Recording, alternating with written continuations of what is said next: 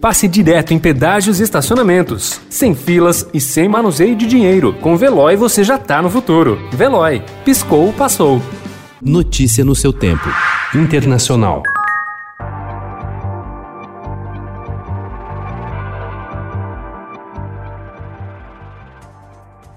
Mais de 40 países decidiram suspender voos, trens e interromper rotas comerciais com o Reino Unido desde domingo por causa de uma variante do novo coronavírus que surgiu no país. Com a medida, o país foi praticamente isolado do restante da Europa ontem. Já o Brasil não deve adotar restrições. Os britânicos e viajantes que saírem do Reino Unido poderão entrar e sair do país nos próximos nove dias sem precisar nem mesmo apresentar exame comprovando que não está doente. Só a partir do próximo dia 30 é que o documento será exigido, deixando o país vulnerável por 10 dias.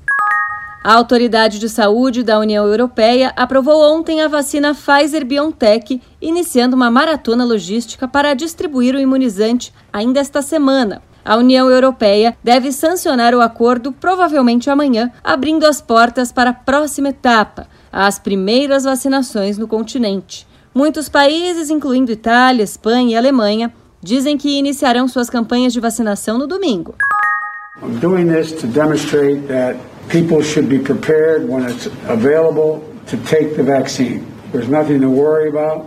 O presidente eleito dos Estados Unidos, Joe Biden, recebeu a vacina contra o coronavírus no Hospital Christiana Care, em Newark, Delaware, em um evento que foi transmitido ao vivo pela TV. A mulher de Biden, Jill Biden, também recebeu sua primeira dose. Com 78 anos, ele será o presidente mais velho dos Estados Unidos. Não se sabe quando Donald Trump receberá a vacina. Notícia no seu tempo. Pegando a estrada ou só indo no shopping? Com o Veloy você já está no futuro e passa direto em pedágios e estacionamentos, sem filas, sem contato e sem manusear dinheiro. Aproveite 12 mensalidades grátis e peça já o seu adesivo em veloy.com.br.